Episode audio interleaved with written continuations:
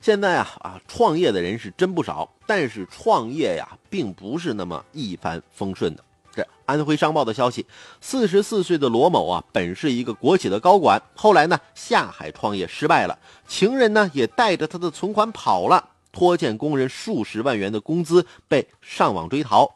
罗某啊隐姓埋名啊，干起了起早贪黑打零工的活那昨天上午准备前往天津打工的罗某，在巢湖火车东站就被抓获。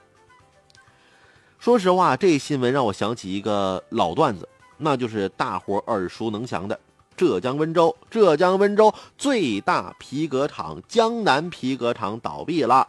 老板黄鹤吃喝嫖赌欠下三点五个亿，带着他的小姨子跑了。我们没办法，拿着钱包抵工资，原价都是三百多、二百多、一百多的钱包，通通二十块，通通二十块啊！黄鹤，你不是人，我们辛辛苦苦给你大半干了大半年，你不发工资，你还我血汗钱。这一首网络歌曲了，江南皮革厂倒闭了。创业失败，众叛亲离，其实啊，这都不是事儿。人的一生哪能不碰到些沟沟坎坎呢？但是创业失败，逃之夭夭，这才是他人生最大的败笔。跑什么呀？论成败，人生豪迈，不过是从头再来嘛。